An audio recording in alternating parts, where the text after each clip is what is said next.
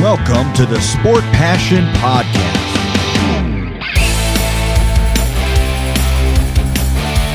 And here is your host, Lars Marendorf.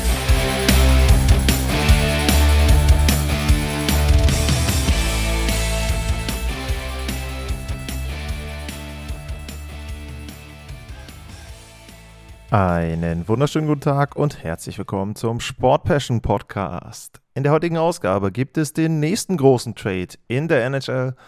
Ich schaue mal ein bisschen durch die Verträge der letzten Wochen und ja, da gab es so noch die ein oder andere kleine Geschichte aus der Liga. Wir beginnen mit, wie schon erwähnt, einem weiteren Tauschgeschäft, was nicht nur kleine oder sagen wir mal Viertrundenspieler oder Nachwuchsspieler oder was auch immer betrifft, klein will ich da jetzt nicht sagen, äh, sondern was einen richtig, richtig großen Namen betrifft, nämlich Wladimir Tarasenko. Und der wechselt von den St. Louis Blues zu den New York Rangers. Und bevor wir jetzt auf die Teams gucken, ist das für die Liga selbst natürlich erstmal schon eine sehr gute Geschichte. Denn das zweite Mal ist ein Trade relativ weit vor der Trade Deadline und das zweite Mal ist ein Team aus dem größten Markt involviert. Letztes Mal Bo Horvath, die New York Islanders, jetzt sind es die Rangers bei Wladimir Tarasenko. Also da, ja, für die Liga denke ich ein gutes Thema. Gehen wir mal auf den Trade selber ein. Die Rangers waren ja schon lange im Gespräch, was Patrick Kane betrifft. Patrick Kane ist bekanntermaßen Right Wing, das heißt also, da wurde schon ein Bedarf gesehen, dass die Rangers auf der rechten Flügelposition eben jemanden brauchen. Wenn man sich auch mal anguckt, wer da jetzt äh, im Moment dann auch noch mit dabei ist im Death Chart, Jimmy Weesey, äh, Capo Caco und Julian Gauthier, sind nicht unbedingt die Namen, die Angst verbreiten bei anderen Teams, aber jetzt haben sie eben mit Wladimir Tarasenko da jemanden, der sehr, sehr gut reinpasst der mit Artemi Panarin, dem Flügelspieler auf der anderen Seite jetzt in der ersten Reihe, auch schon des Öfteren zusammengespielt hat. Nicht so wie mit Kane in der NHL, aber durchaus in Teams für Russland zum Beispiel. Und das ist natürlich etwas, wo eine Chemie da ist und auch eine Connection da ist, die nicht unterzubewerten ist. Also das ist immer ein guter Punkt, wenn man Spieler hat, die sich kennen, bei einem Trade vor der Trade Deadline. In der Offseason ist das ja dann sowieso so, da lernst du aber auch die anderen kennen, da ist das, glaube ich, nicht so das große Thema, aber speziell bei einem Tauschgeschäft in der Saison, denke ich, ist es schon wichtig dann für die Spieler, dass sie da in irgendeiner Form eben auch so ein bisschen schon ein Gefühl dafür haben, was ja, die äh, eigenen Mitspieler dann so denken und vielleicht auch, wie die Spielweise ist. Und der Trade, der hat für die Rangers insoweit schon fu äh, funktioniert. Also Tarasenko hat gleich erstmal direkt zu Beginn seines ersten Spiels sein Tor gemacht. Äh, Panarin hat im zweiten Spiel der Ära Tarasenko in New York gleich mal vier Buden gemacht. Also da hat schon mal alles funktioniert. Die scheinen richtig Chemie zu haben direkt am Anfang. Und was die Rangers auch noch bekommen haben, ist ein Verteidiger. Wenn wir uns den Trade komplett angucken, die Rangers bekommen Wladimir Tarasenko, Nico Mikola und die St. Louis Blues behalten die Hälfte des Gehaltes von Wladimir Tarasenko. Das sind immerhin 3,75 Millionen, also schon ein gutes Stück, was du dann nochmal ein bisschen Spielraum hast. Chris Drury kann also vor der Trade Deadline da nochmal ein bisschen was anderes machen. Die St. Louis Blues wiederum, die bekommen Sammy Blay, der war ja schon mal da. Hunter Skinner, das ist der Prospect, was eben da mit dazukommt. Einen Erstrunden-Pick in diesem Draft im Sommer. Da ist davon abhängig, welcher der beiden Erstrunden-Picks, die in die Rangers haben, der schlechtere ist. Die haben einmal den der Dallas Stars und ihren eigenen. Und je nachdem dann, welcher der beiden höher ist, also wenn der eine von Dallas auf 10 ist, was, oder sagen wir mal, beide kommen im Moment in die Playoffs, dann sagen wir, der von Dallas ist auf 18 und der von New York ist irgendwie auf 22, dann bekommen die St. Louis Blues den 22er-Pick. Das mal kurz am Rande dazu erklärt. Dann gibt es noch einen Conditional Fourth Round Pick im nächsten Jahr. Der wird ein, ähm, der wird ein Drittrunden-Pick, wenn die Rangers die Playoffs in dieser Saison erreichen. Also im Grunde kann man schon davon ausgehen, dass das ein Drittrunden-Pick ist.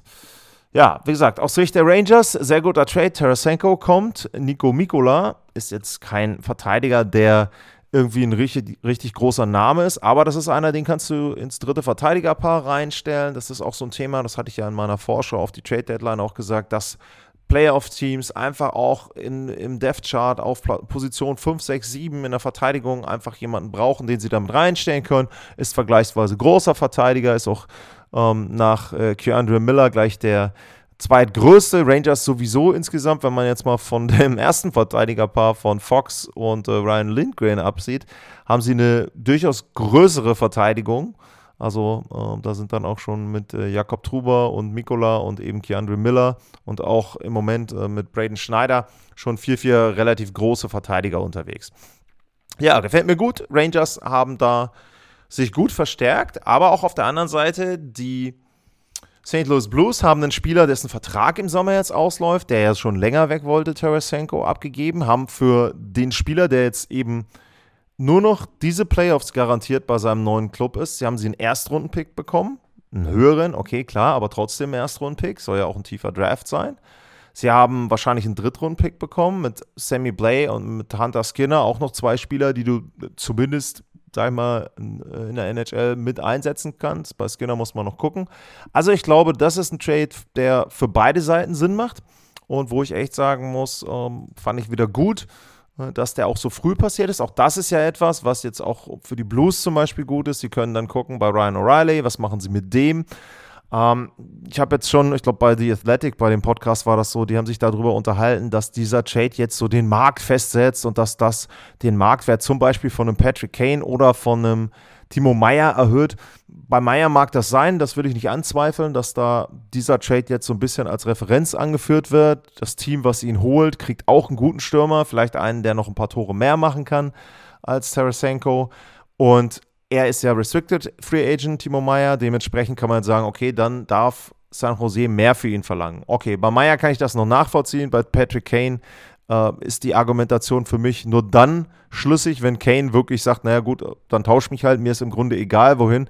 Wenn er aber ähnlich wie äh, Claude Giroux letztes Jahr einfach genau festlegt, hier, pass mal auf, ich möchte dahin oder von mir aus zwei, drei Teams dort festigt, dann ist es schon so, dass ich nicht glaube, dass sich der Preis an äh, Wladimir Tarasenko äh, orientieren wird. Also das finde ich da dann eben nicht so passend. Ähm, zwei Dinge dazu noch. Patrick Kane war anscheinend ein bisschen angefressen, dass jetzt seine Hauptdestination wohl weg ist, die New York Rangers. Und damit eben er nicht äh, zu Tammy Pernaren kommt und mit dem spielen kann. Ist ja im Moment immer noch nicht ganz klar, ob äh, Patrick Kane überhaupt das Team wechselt oder eben nicht. Und der zweite Punkt, ähm, was ich noch erwähnen wollte, ja, äh, Wladimir Tarasenko, um noch mal zu dem zurückzugehen, da ist ja auch so ein bisschen teilweise zu hören gewesen, naja, ist jetzt nicht mehr ganz so gut wie in den Vorjahren und wie kann man den denn einordnen? Wenn man die beiden Jahre rausnimmt, in denen er verletzt war, das war 1920 und 2021, da hat er nur zusammen 34 Partien gemacht, waren ja auch Covid-Seasons dabei, also auch da ein bisschen vorsichtig, wenn man ihm da vorwirft, ähm, dass er da eben entsprechend nicht so viele Punkte geholt hat. Dann hat er in den letzten sechs Spielzeiten 33 bis 40 Tore erzielt. Da gibt es jetzt auch nicht so viele Spieler, die das von sich sagen können. Also wenn er gesund ist, dann ist er schon ein 30 Tore plus Spieler und das wird sicherlich den New York Rangers weiterhelfen. Also da haben sie jemanden, wo man wirklich sagen muss, passt gut rein und was ja auch bei solchen Trades immer zu beachten ist, es ist eben nicht nur der Spieler, sondern auch die Auswirkungen auf die anderen Reihen, denn damit sortiert sich das Ganze wesentlich besser dann nach unten hin für die Rangers. Also Richtig guter Trade, finde ich, für beide Seiten. Wie gesagt, für St. Louis finde ich den auch nicht so schlecht. Und bei äh, den Blues muss man ja auch noch immer ein bisschen mit dazu sagen, dass Doug Armstrong da auch jemand ist, der sehr gerne proaktiv handelt. Das war damals zum Beispiel bei Kevin Shattenkirk auch so, der dann getauscht wurde, obwohl St. Louis, glaube ich, noch im Playoff-Rennen war. Also da hat er halt gesagt, na gut, der verlängert hier nicht, geben wir ihn eben ab. Und entsprechend ähm, war dann da dort der Gegenwert auch, den er bekommen hat, dass er da noch was sich gesichert hat, seinem Team. Und ja, ansonsten, Ryan O'Reilly ist eben der zweite große Name, aber so ein paar andere hatte ich ja in der Folge zur Trade Deadline auch genannt, Folge 250. Also wenn ihr da gerne reinhören wollt, in der letzten Folge, da habe ich einiges zu den möglichen Trades zu Spielern genannt. Tarasenko war da auch mit drauf. Ich weiß gar nicht, ob ich die Rangers mit genannt hatte als mögliches Team. Aber ja, sehr schöner Trade. Auch wieder etwas, wo man wieder eben drüber reden kann. Finde ich gut für die Liga. Bleibt dann eben auch ein bisschen noch im Gespräch an der Stelle. Und dann gibt es von mir noch ein Dankeschön hier mal kurz zwischendrin. Die Werbeunterbrechung bei buymeacoffee.com slash sportpassion. Da hat Steff einen Coffee gekauft und mit dem Kommentar versehen auf weitere Berichterstattung über die Vancouver Canucks. Hm, weiß ich nicht, ob die so häufig Thema sein werden, vielleicht wenn sie noch den ein oder anderen Spieler abgeben, aber aktuell jetzt nicht. Wir bleiben, obwohl das stimmt gar nicht. Vancouver Canucks ist ein gutes Thema. Wir wollten mal einen Blick auf die Verträge werfen und da fangen wir an Mitte Januar mit äh, Matt Boldy von den Minnesota Wild. Der hat einen Siebenjahresvertrag gekriegt über 49 Millionen. Und da würde ich noch einen zweiten Vertrag dazu nehmen, äh, nämlich den von Dylan Cousins. Der hat auch einen Siebenjahresvertrag gekriegt bei den Buffalo Sabres und auch über knapp 7 Millionen pro Jahr. Also da sind es 7,1 bei Dylan Cousins und bei Matt Boldy sind es 7 Millionen. Und das ist ein Trend, den wir ja in den letzten Jahren auch schon gesehen haben, bei einem Tage Thompson, bei einem ähm, Stützle und so weiter. Junge Spieler, die vielleicht noch nicht ganz gezeigt haben, was sie können, die aber schon sehr, sehr viel angedeutet haben. Äh, bei Boldy ist es jetzt so, hat im Moment 16 Tore, letztes Jahr waren es 15 in 47, da war er ja auch noch nicht komplett mit dabei. Bei Wild dieses Jahr ist er komplett mit dabei und äh, 37 Punkte in 52 Spielen. Ja, kann man jetzt sagen, hm, ist vielleicht dann ein bisschen viel, die 7 Millionen, aber das ist natürlich eingezahlt auf die Zukunft. Da ist eben die Hoffnung, dass er sich sehr, sehr gut entwickeln kann und bei den Sabres sieht es ähnlich aus. Da sind die Zahlen im Moment sogar noch ein bisschen besser von Dylan Cousins. 50 Spiele, 17 Tore, 44 Punkte. Also auch da sehr gute Entwicklung. Wie gesagt, Tage Thompson wäre jetzt da so ein Beispiel für einen Spieler, wo der Verein das auch gemacht hat. Nicht, dass ich jetzt immer damit rechne, dass die sich alle so entwickeln, aber die beiden, ähm, da passt das, glaube ich, vom Vertrag her schon ganz gut mit rein. Wen haben wir noch? Bei Horvath habe ich das letzte Mal drüber geredet, dass der den Vertrag dann auch direkt äh, unterschrieben hat, beziehungsweise vorletzte Sendung war es, meine ich. Was gibt es sonst noch zu sagen? Wir haben hier noch Sunny Milano und Dylan Strom äh, sind noch dabei von den Washington Capitals. Äh, Milano hat einen Dreijahresvertrag unterschrieben, 1,9 pro Jahr.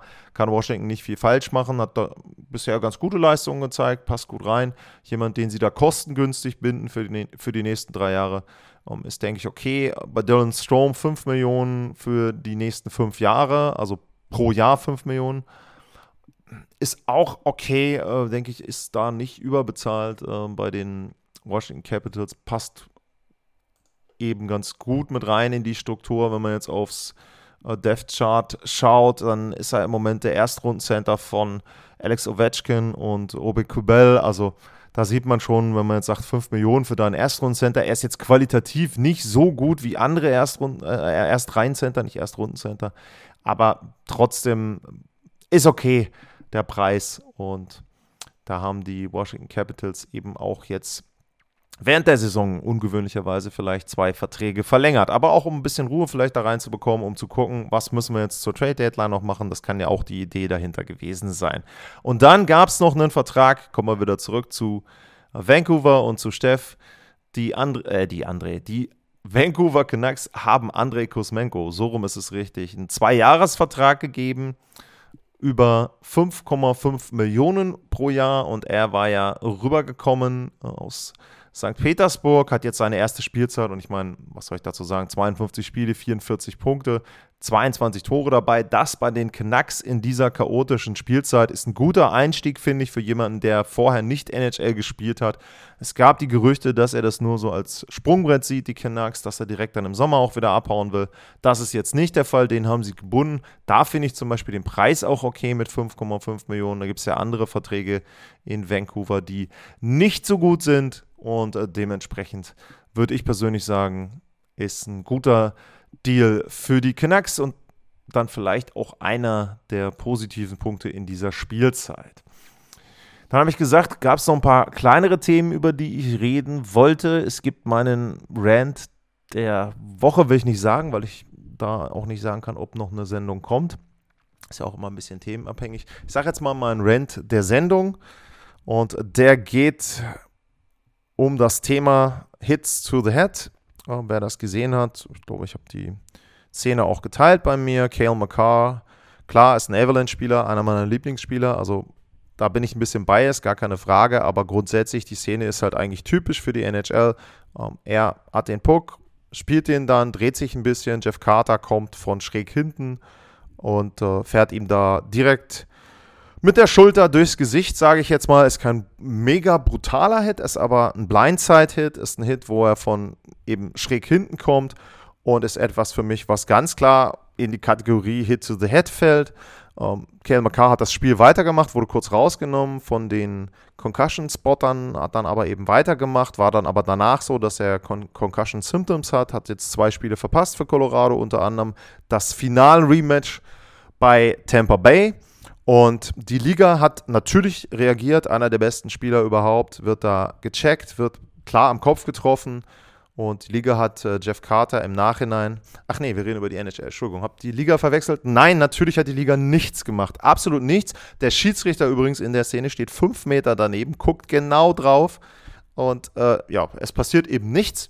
Wahrscheinlich, weil McCarr nicht Schauspieler hat und brutal zu Boden geht, sondern sich halt einfach nur wegdreht und den Kopf hält.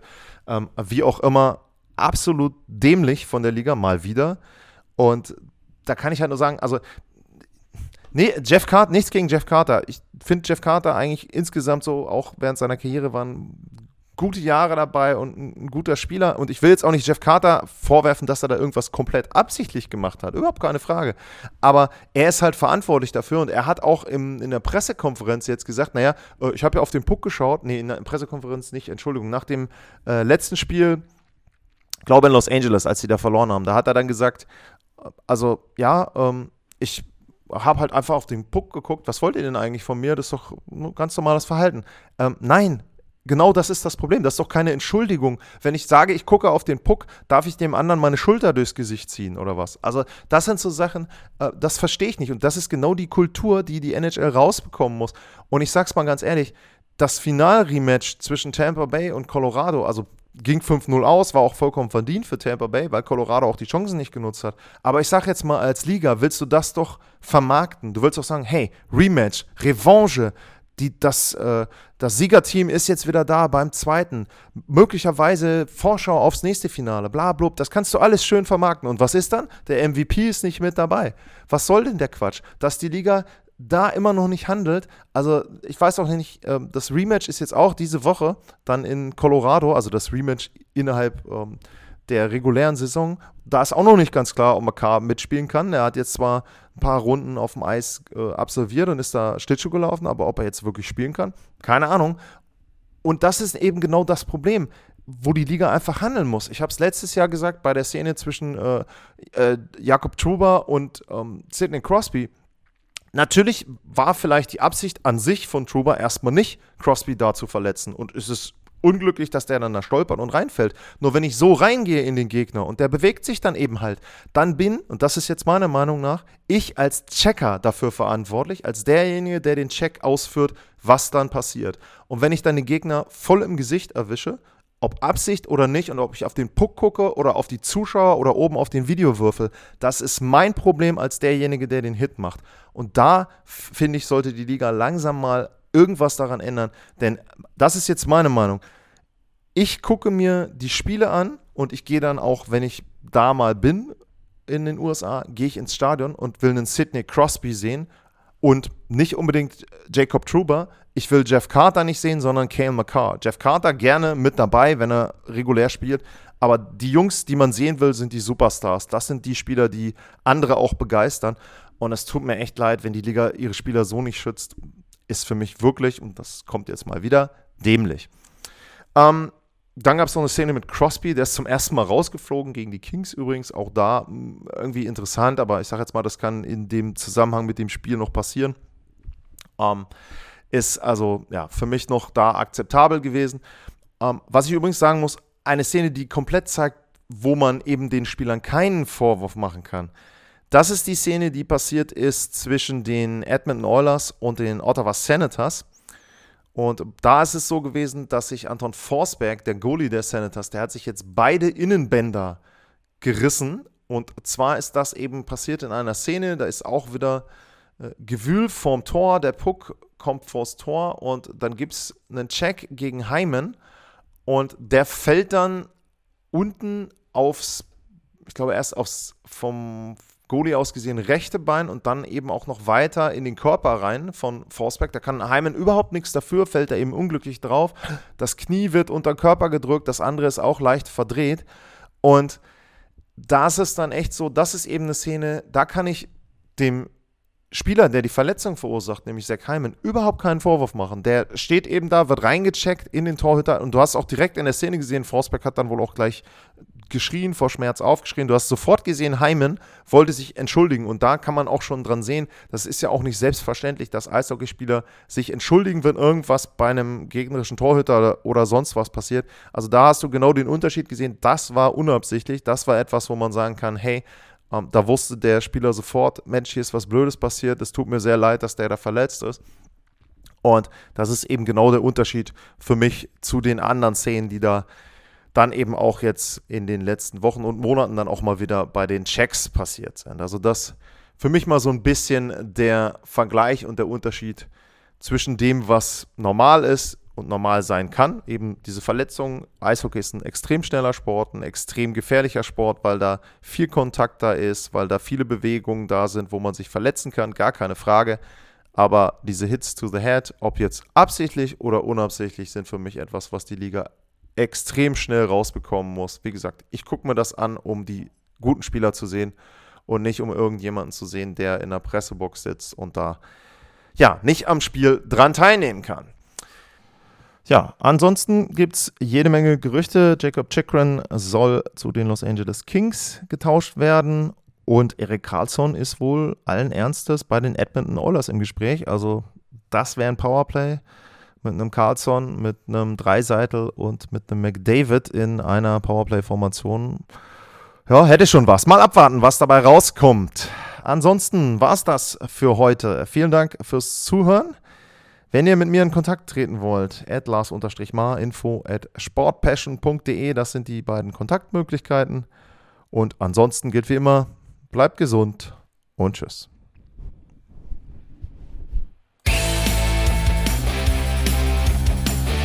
Sportliche Grüße. Das war's, euer Lars.